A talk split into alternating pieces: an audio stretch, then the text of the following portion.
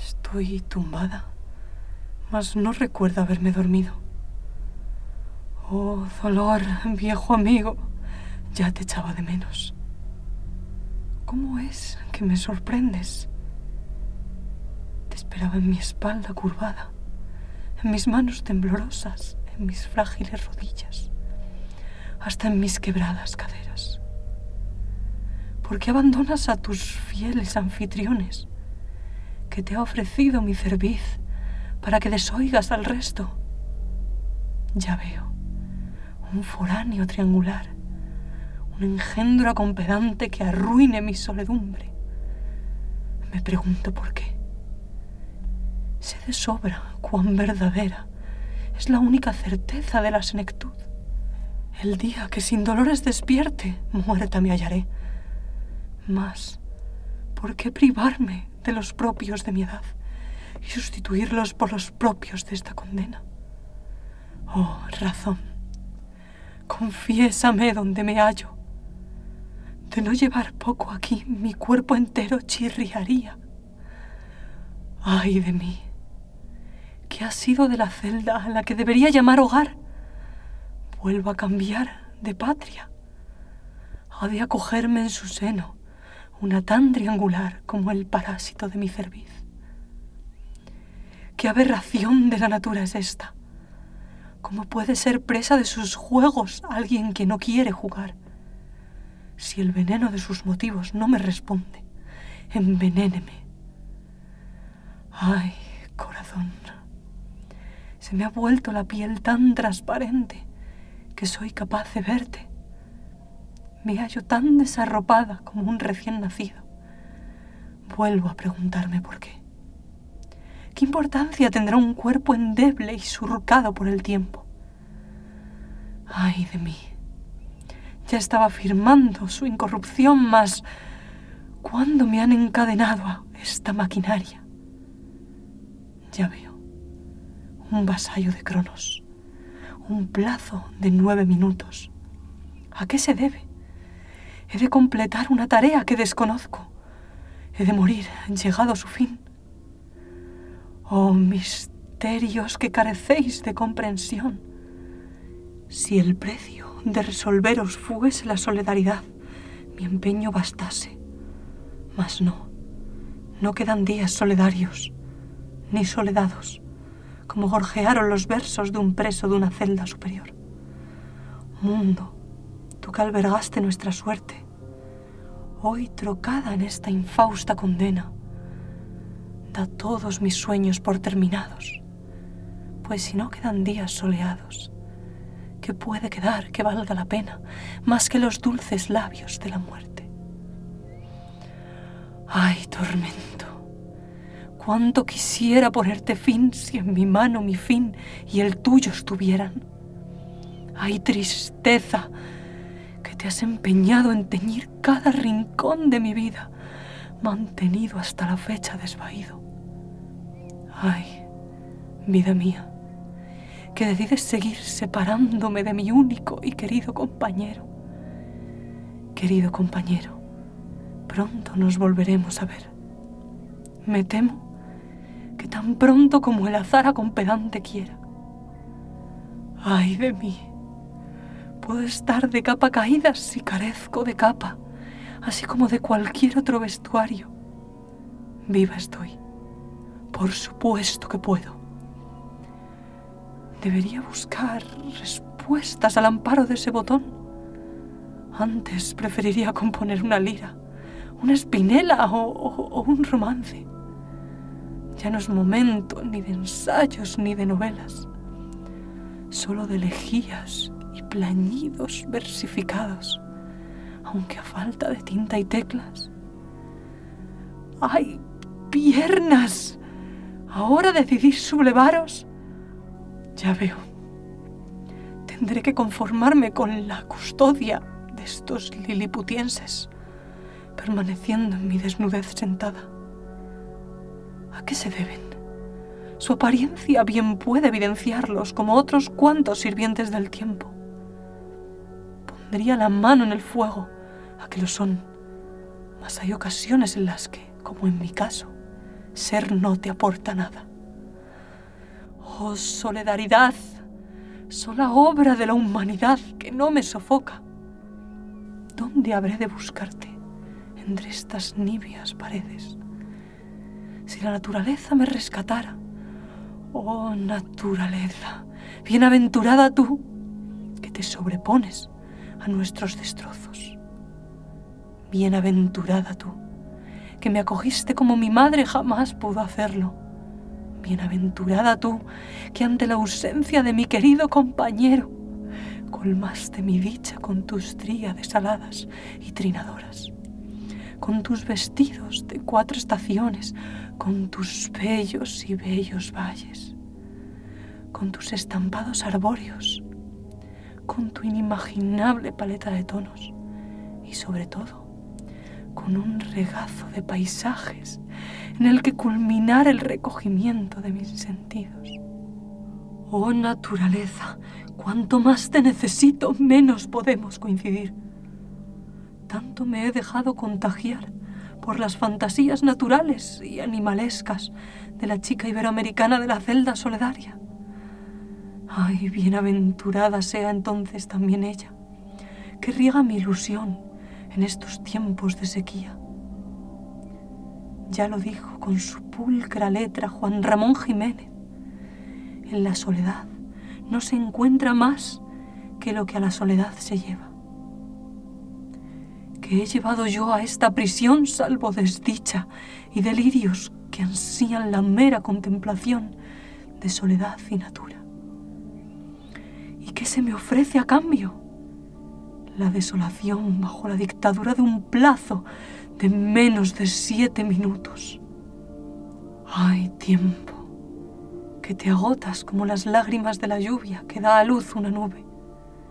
¿Podré acudir al botón en busca de respuestas? ¿Podrán mis piernas reaccionar esta vez? Como en tantas otras, el fracaso o la victoria merced de mi cuerpo queda. Menos mal que las fuerzas de flaqueza se pierden al tiempo que la esperanza. Amigos liliputienses, dad al paso a la rugosidad reencarnada. Sin ropa siéntome tan ligera que volar pudiera. Mas de qué sirve la libertad del vuelo en una jaula. Oh botón, aunque ocultarte quisieras, nada puede ya evitar que hables. ¿Por qué? incomprensible. Un botón que en lugar de ofrecer respuestas me regala preguntas. ¿Por qué? Ay, oídos míos, que no esperabais paladear el tañer de palabras acompedantes. Regocijaos en el festín de su discurso. No logro entender en qué momento la música de la clásica pregunta de un por qué se ha transformado en un estrépito considerablemente disonante en labios de esa mujer anónima y acompedante. Oh control, permite a mis impulsos no volver a cometer error semejante. Otro abra la caja de Pandora que ese botón esconde en su mecanismo, pues demostrado está que ni en esta atroz sala ni en la patraña de la celda solidaria ha de anhelarse un simple baño de silencio. Yo, de este modo, me he curado de espanto. Dime, vida mía, ¿por qué este mundano ruido te asola? ¿Por qué se marchitan las caricias de la tranquilidad en tu piel de niña? Ay, dime por qué apenas te presencio, por qué te confías si se te ha prohibido estar sola mientras que los días te ensucian con bullicio y enemistad. Ay, dime, vida mía, ¿por qué no quedan baños de silencio? Con esta delicadeza bien ponía la poetisa Soledad del Valle voz a estos sentimientos que en mi interior rebullen. Si en lugar de acudir a mi memoria acudiese yo a mi genio para invocar a las musas con mi puño y letra, Oh expresión, ¿por qué quieren silenciarte? Ay de mí, ¿qué he de hacer yo ahora? cruzar los vastos páramos de liliputienses hasta hallar refugio en esa escribanía cristalada. Ya veo. ¿Acaso tengo elección? Si tomase tu mano una vez más, querido compañero, gustosa pondría rumbo a una escribanía, a la de los cielos. Ay, querido compañero, única familia que querer querría. ¿Por qué el descanso se te dio sin que estuvieses cansado?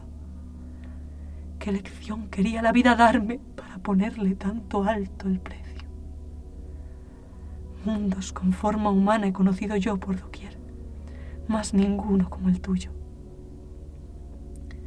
Soledaria soy, yo, que tan solo deseé envejecer a tu lado, querido compañero. ¿A qué se debió el giro de la fortuna de tu salud? que sin miramientos te arrebató de mis manos. Y a pesar de todo, mantengo aún la promesa que te hice, navegar por los designios del presente mientras mi corazón grite con sus latidos. Cuánto he deseado yo que interrumpa su concierto. Cuánto ha despreciado él mis ruegos. Oh vida mía, eterna boxeadora, que todavía nutres mi aliento para que sustente esa promesa. ¿A qué te he dedicado? Solamente al placer de combinar letras, placer comparable al calor que antaño me brindó mi por siempre joven consorte, mi querido compañero, la dicha de mi juventud. Oh, entendimiento sordo, que has guiado mis manos para obsequiar a los ojos de mis leedores con palabras. Inexplicable sigue siendo la fuerza que me ha llevado desde entonces a escribir. Aunque si esa fuerza atesora un nombre, sin duda alguna es el tuyo, querido compañero. No llegué a ser literata por mérito propio. Tus recuerdos, junto al abrazo de la soledad, me impulsaron en ese tiempo y me impulsan ahora. Oh soledad insaciable amiga, la llama de tu compañía siempre me ha abrigado en este tumulto de vidas apagadas que llaman sociedad. ¿Quién más que tú podría soportar la carga de mi pesar? La familia que la ladrona distancia me fue desvalijando. Mis amistades, marchitadas a lo largo de los años. Mis leedores, que solo ansían la presencia de mis palabras en sus libros digitales. Mi equipo de buitres en forma de editores y distribuidores, que no más que codicia los frutos de mi éxito. Las religiones, cuyos dioses me desoyen. Un personal recomendado por geriatras y especialistas para que cual sanguijuela succionen el tiempo que le corresponde a mi promesa mis camaradas de la celda solidaria, angustiados con su sinfín de trivialidades? No, soledad. Solo tú eres capaz de aliviar mi ingrata pesadumbre. Solo tú puedes curar mi longeva aflicción, pues no vive quien pueda consolarme. Ay de mí, ¿a qué se debe este espejo? Ya veo. He de recrearme en la belleza de mi vejez, en la de mi rostro, en la de mis ojos. Lloraría si pudiera, mas los pozos de mis ojos hace tiempo que no derraman lágrimas. La desgracia los secó. No obstante, aún tengo el pulso suficiente para que mis dedos rehagan las historias y reflexiones que deambulan por mi mente. Si tan solo tuviese un teclado o una pluma con los que rellenar esta lámina que tan discretamente me han donado. Oh infames acompedantes, que frustráis mis modestos antojos expresivos con cuadros aborrecibles. Ay de mí, que mordí el anzuelo nuevamente. Acompedantes, ya responderéis por vuestros crímenes ya responderéis por vuestros actos, ya responderéis por vuestros inapropiados botones, por vuestros halagadores espejos y por los tiempos con los que medís mi condena. Por supuesto, ya responderéis. Entre tanto, tiempo, revélame cuánto me queda. Como siempre, demasiado. Ah, ¿Qué he de hacer en este plazo de casi dos minutos? Aun con sangre narrase en esta lámina las turbulencias de mi interior, si sangre pudiese producir. Oh escritura, que me sigue seduciendo aunque mis deseos sean forzosamente reprimidos. Debo abandonar ya la loca idea de escribir. Evidentemente, ni puedo, ni harán que pueda. ¿Qué me queda, pues?